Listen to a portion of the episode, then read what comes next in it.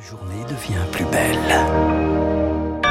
Il est 6h30, merci d'être à l'écoute de Radio Classique. Voici votre premier journal.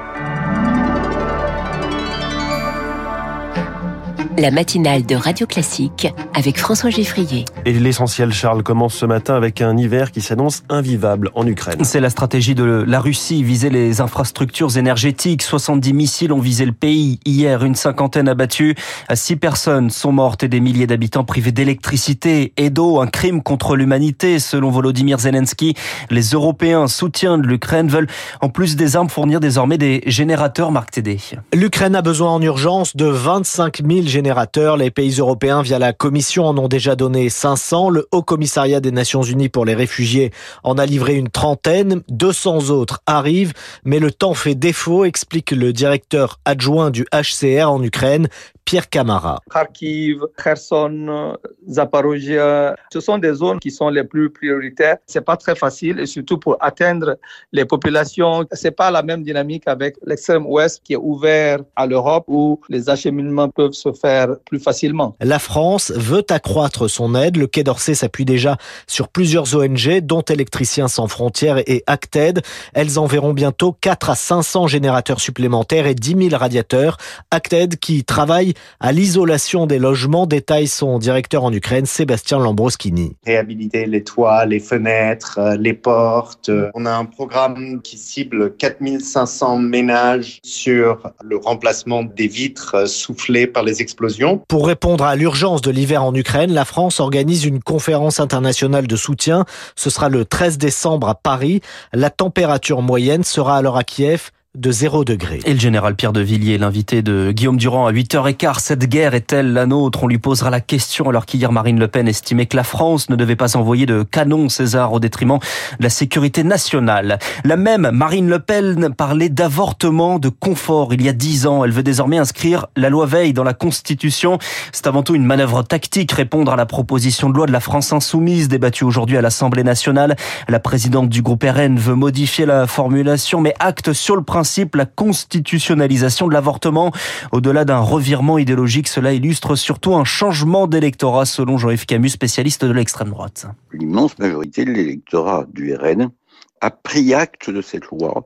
Donc, euh, ces gens qui sont partis chez Eric Zemmour, je pense que Marine Le Pen tire un trait dessus. Parce qu'elle voit bien que les ressources électorales qui lui permettront d'accéder à la présidence de la République, c'est pas là qu'elle les trouvera c'est chez les gens qui appartiennent à d'autres catégories sociales, à d'autres tranches d'âge, chez les plus jeunes notamment, chez des gens qui viennent euh, de la gauche, qui viennent des abstentionnistes, mais certainement pas chez les catholiques traditionnalistes. Un débat sur l'IVG euh, dans le cadre de la niche parlementaire des Insoumis, une journée réservée à un groupe d'opposition pour fixer le calendrier des députés. Autre texte controversé, l'interdiction de la corrida amendée plus de 500 fois par les autres groupes. La France Insoumise qui doit dans le même temps gérer le cas d'Adrien Caténins. Le député insoumis avait reconnu une gifle sur son épouse, Céline Caténins, qui a pris la parole hier dans un communiqué pour dénoncer des violences physiques et psychologiques depuis plusieurs années, pas encore revenu à l'Assemblée nationale Adrien Caténins, ne participera plus aux activités du groupe insoumis jusqu'à la décision de justice.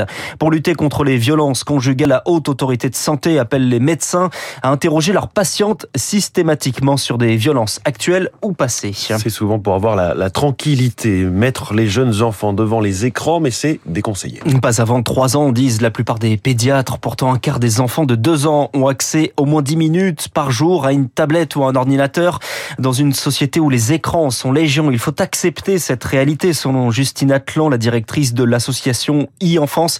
Elle appelle à sortir de la vision binaire interdit autorisé. C'est très facile d'avoir euh, des injonctions euh, d'éducation un peu parfaites et idéales pour ceux qui ne peuvent pas bénéficier d'un environnement familial qui va les empêcher d'être exposés. Est-ce que ça serait pas plus intelligent de les protéger malgré tout et donc de prévoir à la fois des outils et aussi des contenus euh, qui peuvent apporter quelque chose quand même ou en tout cas qui ne soient pas exposés à l'inverse à des contenus qui ne sont pas pour eux. Si effectivement c'est utilisé pour mettre son enfant dans un coin et lui dire laisse-nous tranquille tranquille et avale tout ça sans réfléchir, ça n'a pas grand intérêt. Si à l'inverse, ça va être OK, t'as envie de faire des écrans, bah on va le faire ensemble, on va passer un quart d'heure dessus et on va jouer à quelque chose et on va avoir des interactions, on va se parler. Ça, ça peut être intéressant. Un conseil recueilli par Marine Salaville. Il y aura deux fois plus de forces de l'ordre dans les transports en commun d'ici 2024, d'ici les Jeux Olympiques de Paris.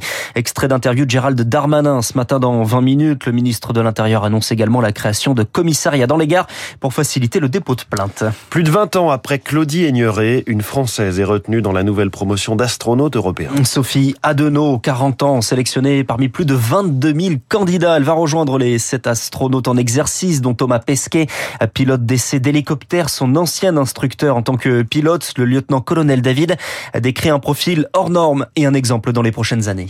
En fait, ce qu'elle fait, c'est qu'elle montre qu'il n'y a aucune limite pour les femmes. Et c'est ça la clé. Je pense que quand euh, on est une petite fille et qu'on voit un exemple comme elle, tous les verrous euh, psychologiques euh, sont levés. C'est ce qui s'est un peu passé pour elle quand elle avait 14 ans et qu'elle a vu Claudie Ignoré partir dans l'espace. Je pense qu'il y a comme une sorte de plafond de verre qui a cédé au-dessus d'elle. Et psychologiquement, elle a refusé du coup toute limite. C'est comme ça, je pense qu'après, elle a construit son parcours. Et c'est ce qu'elle fait pour les générations suivantes. Le lieutenant-colonel David Jouan, il y a quelques minutes, par Anne Mignard. Le football, c'est 11 contre 11 et à la fin, ça n'est pas forcément les Allemands qui gagnent, battus hier au mondial par le Japon, de buts 1. Des petites équipes surprenantes, la Belgique en difficulté face au Canada, mais vainqueur 1-0. En revanche, l'Espagne déroule contre le Costa Rica 7-0. Aujourd'hui, entrée en liste du Brésil ce soir 20h contre la Serbie du Portugal à 17h contre le Ghana. Merci Charles Bonner, c'était votre journal de 6h30. Vous revenez tout à l'heure à 7h30. Il est 6h36. Des iPhones, du gaz et du vin dans le journal.